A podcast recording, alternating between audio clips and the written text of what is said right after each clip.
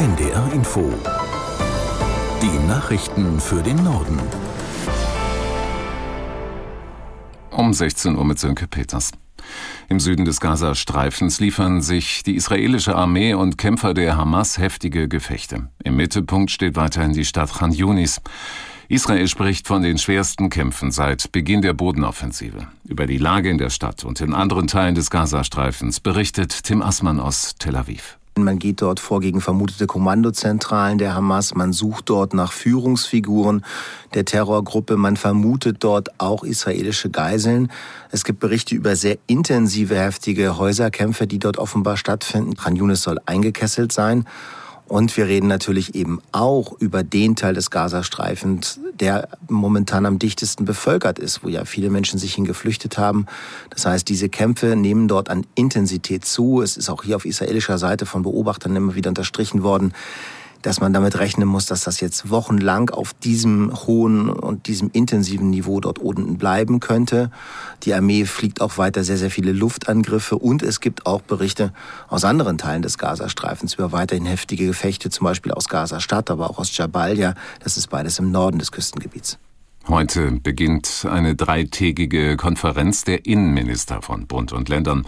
In Berlin beraten die Ressortchefinnen und Chefs unter anderem über die Auswirkungen des Gaza-Kriegs auf Deutschland. Dabei soll es zum Beispiel um Demonstrationen palästinensischer Gruppen und das Versammlungsrecht gehen. Weitere Themen sind unter anderem die aktuellen Flüchtlingszahlen, die Kontrollen an den Grenzen und die Sicherheit während der Fußball-Europameisterschaft im kommenden Jahr. Ein weltweiter Ausstieg aus Kohle, Öl und Gas zum Schutz des Klimas ist weiter nicht absehbar. Bei der Weltklimakonferenz in Dubai gibt es bei diesem zentralen Punkt kaum Annäherung. Aus Dubai Jakob Mayer. Die Bundesregierung und die anderen EU-Staaten verlangen die schrittweise Abkehr von fossilen Energien. Saudi-Arabien und andere Ölförderländer sind dagegen. Immerhin haben sich inzwischen rund zwei Drittel der Teilnehmerstaaten beim Gipfel hinter die Forderung gestellt, die installierte Leistung erneuerbarer Energien bis 2030 zu verdreifachen. Der Chef des UN-Klimasekretariats, das den Gipfel organisiert, Simon Steele, forderte die Weltgemeinschaft auf, ein ehrgeiziges Ergebnis anzupeilen, um Leben zu retten und im Kampf gegen die Erderwärmung das 1,5 Grad Ziel in Reichweite zu halten. Die Konferenz müsse einen Hochgeschwindigkeitszug bereitstellen, um den Klimaschutz zu beschleunigen, erklärte Steele. Knapp drei Monate nach der Farbattacke auf das Brandenburger Tor durch Klimaschützer sind die Reinigungsarbeiten erfolgreich beendet worden. Die Kosten für die Arbeiten belaufen sich auf 115.000 Euro.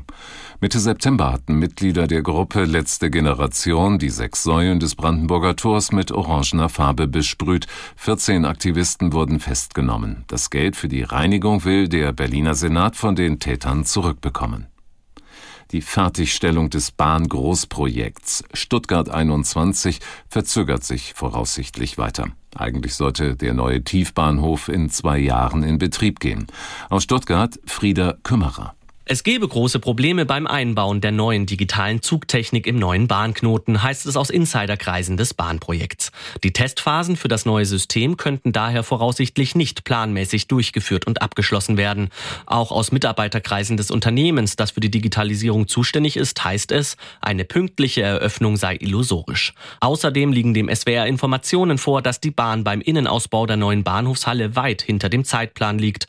Aktuell hält die Bahn noch am offiziellen Eröffnungs Eröffnungstermin im Dezember 2025 fest, aber die Anzeichen verdichten sich, dass der Bahnhof erst ein oder mehrere Jahre später in Betrieb gehen wird. Ein Wolf aus der Region Hannover darf doch nicht geschossen werden. Das Verwaltungsgericht kippte eine zweite von der Region Hannover erteilte Abschussgenehmigung. Die Kammer gab damit dem Eilantrag einer Umweltorganisation statt. Die Richter sahen keinen Grund für die Annahme, dass der Wolf künftig noch weitere Weidetiere töten könnte. Das Tier hatte unter anderem das Pony von EU-Kommissionspräsidentin von der Leyen gerissen. Das waren die Nachrichten.